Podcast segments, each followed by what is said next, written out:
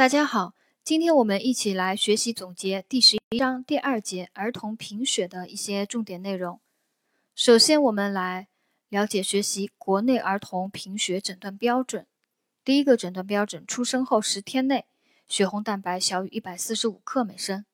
啊，出生后十天内血红蛋白小于一百四十五克每升。十天到三个月血红蛋白小于一百克每升。呃，因为在这个时期，小儿会有那个生理性贫血啊，所以血红蛋白要小于一百克每升，才能诊断儿童贫血。三个月到六岁的血红蛋白小于一百一十克每升。三个月到六岁血红蛋白小于一百一十克每升。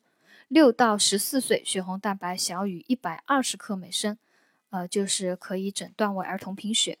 啊，我把这个再复述一遍：出生后十天内。血红蛋白小于一百四十五克每升，十天到三个月血红蛋白小于一百克每升，三个月到六岁血红蛋白小于一百一十克每升，六到十四岁血红蛋白小于一百二十克每升，可诊断为儿童贫血。海拔每升高一千米，血红蛋白上升百分之四啊，有这样一个知识点。正常情况下，海拔每升高一千米。血红蛋白应该上升百分之四。贫血是我国重点防治的小儿四病之一，呃，另外三个是小儿肺炎、小儿腹泻和维生素 D 缺乏性佝偻病。下面一个重点是贫血程度的啊分度，分四个度：轻度、中度、重度和极重度。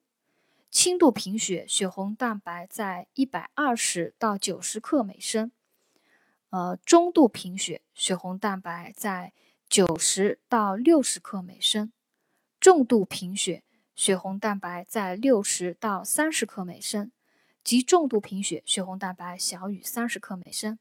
红细胞计数，轻度的贫血，红细胞计数是四到三乘十的十二次方每升；中度贫血是三到二，呃。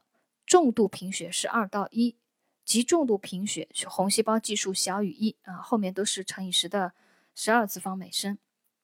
那我把这个贫血程度它的分度再来复述一遍：轻度贫血血红蛋白在一百二十到九十克每升，中度是九十到六十克每升，重度是六十到三十克每升，极重度的贫血是血红蛋白小于三十克每升。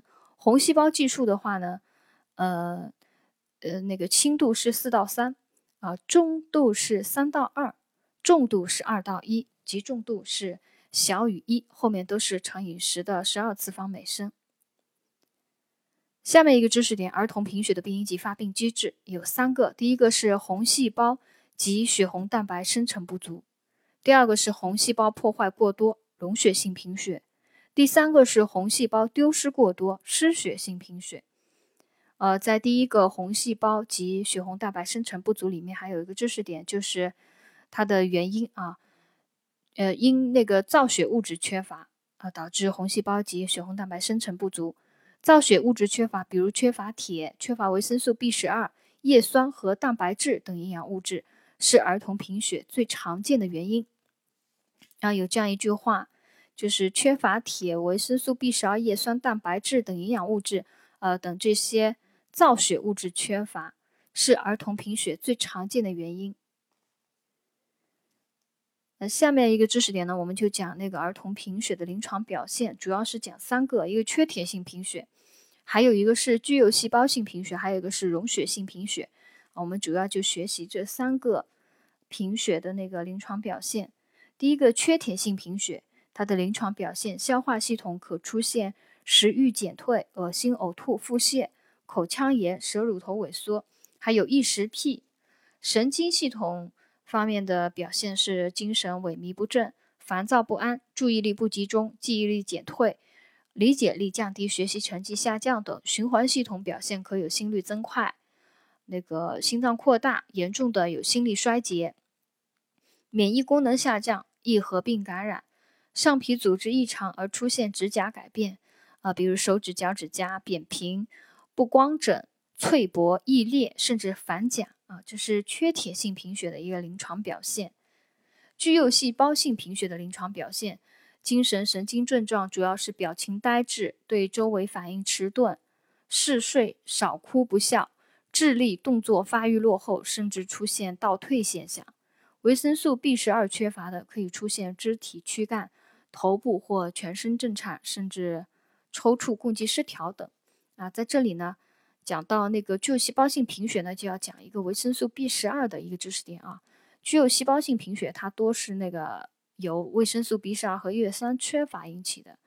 维生素 B 十二它有全由食物供给，人体不能合成。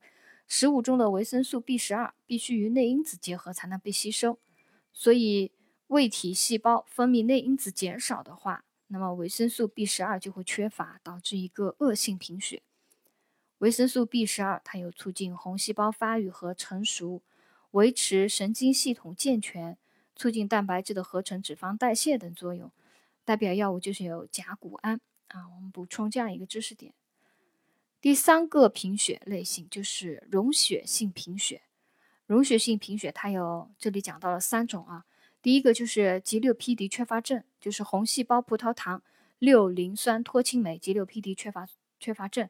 它常在服药、吃蚕豆、感染以及接触樟脑丸等诱因作用下发生溶血。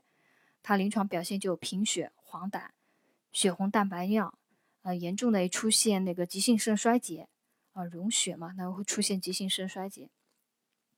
溶血性贫血第二种呢是遗传性球形红细胞增多症，呃，第三种是地中海贫血。地中海贫血。它多表现为慢性进行性溶血性贫血，严重者可出现地中海贫血特殊面容，即头颅变大、额部隆起、颧高、鼻梁塌陷、两眼距增宽等。呃，地中海贫血它是一种家族遗传性的溶血性疾病。儿童贫血的治疗主要就是去除病因，改善饮食质量和搭配。呃，用那个铁剂治疗缺铁性贫血，维生素 B 十二和叶叶酸治疗巨幼细胞性贫血，肾上腺糖皮质激素治疗自身免疫性溶血性贫血。啊，还有一个要注意，就是在贫血输注红细胞的时候，越是贫血严重的，一次的输注量越少，而且速度应慢。儿童贫血的护理。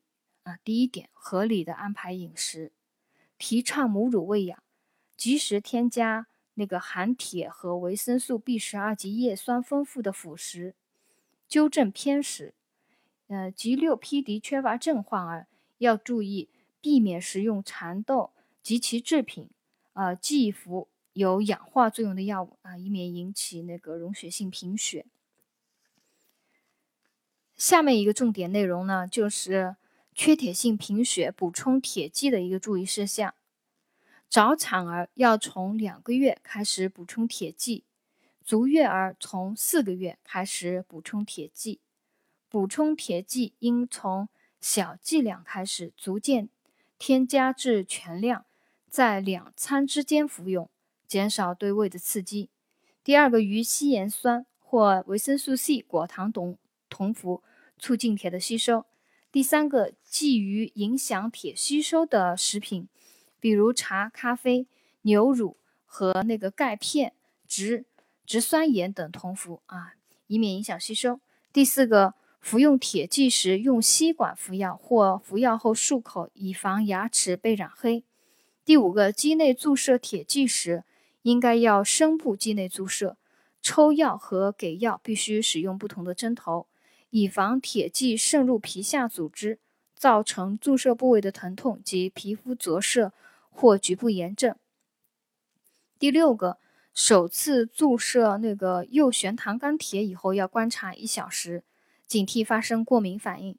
第七个就是要判断疗效，又要两到三天以后，网织红细胞，呃，就应该开始上升，五到七天达到高峰，一到两周以后，血红蛋白逐渐上升。通常于治疗三到四周达到正常，一般在血红蛋白恢复正常以后，再继续用药六到八周，以增加铁储存。啊，这是铁剂那个补充一个注意事项啊，考到的概率也比较高的。我再把它复述一遍：早产儿从两个月开始补充铁剂，足月儿从四个月开始补充，从小剂量开始，逐渐增加至全量，在两餐之间服用，减少对胃的刺激。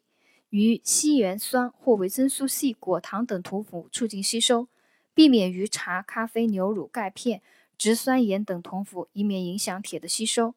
服用铁剂时用吸管，或者服药后漱口，啊，以防牙齿被染黑。肌内注射时要选用深部肌内注射，抽药给药注射，嗯，使用不同的针头，防止铁剂渗入皮下组织，造成局部部位疼痛、皮肤着色、局部炎症。注射。首次注射右旋糖酐铁要观察一小时，警惕发生过敏。疗效的判断是用药两到三天以后，网织红细胞数就应开始上升，五到七天达到高峰，一到两周以后血红蛋白逐渐上升，通常于治疗三到四周达到正常。一般血红蛋白恢复正常以后，再继续用药六到八周，以增加铁储存。嗯，还有一个具有细胞性贫血补充 B 十二和叶酸时要注意，同时口服维生素 C，恢复期加服铁剂。如果是单纯的维生素 B 十二缺乏，不宜加用叶酸，因为会加重神经和精神症状啊。单纯 B 十二缺乏就不加叶酸，以免加重神经精神症状。最后呢？在那个常见贫血疾病比较里面有几个点啊，我再把它挑出来和大家讲一下，加强印象。呃，刚刚讲的营养性具有细胞性贫血，它的病因是维生素 B 十二或或者是核叶酸缺乏。它的临床表现会有一个严重的啊，会有智力动作发育倒退现象啊，具有细胞性贫血，严重的有智力动作发育倒退现象。G6PD 缺乏症与遗传有关啊，它也与遗传有关。还有一个地中海贫血，它是遗传性疾病。G6PD 缺乏症，它常在吃蚕豆或服用某些具有氧化特性的药后，呃，诱发一个溶血性贫血。G6PD 缺乏症啊，又叫红细胞葡萄糖六磷酸脱氢酶缺乏症。地中海贫血，它是遗传因素导致了珠蛋白生成障碍啊，珍珠的珠，珠蛋白生成障碍。它会有地中海贫血的特殊面容，头颅变大，啊，那个额部隆起、颧高、鼻梁塌陷和两眼距增宽，这是地中海贫血的特殊面容。它的治疗里面有讲到那个去铁治疗和皮切除术啊，我们讲一下有个印象吧。第二节这个儿童贫血的重点内容呢，我们今天就总结学习到这里啊，如果大家。想学的就是更好一点，印象更深刻一点呢，可以同时去听一下那个儿科啊内科啊，同时去听一下内科第五章第二节贫血的内容啊，两个一起学内科儿科贫血内容一起学的印象比较深刻。呃，在内科第五章第二节贫血啊，也可以一起听一下。啊，今天呢我们就学习到这里，谢谢大家的收听。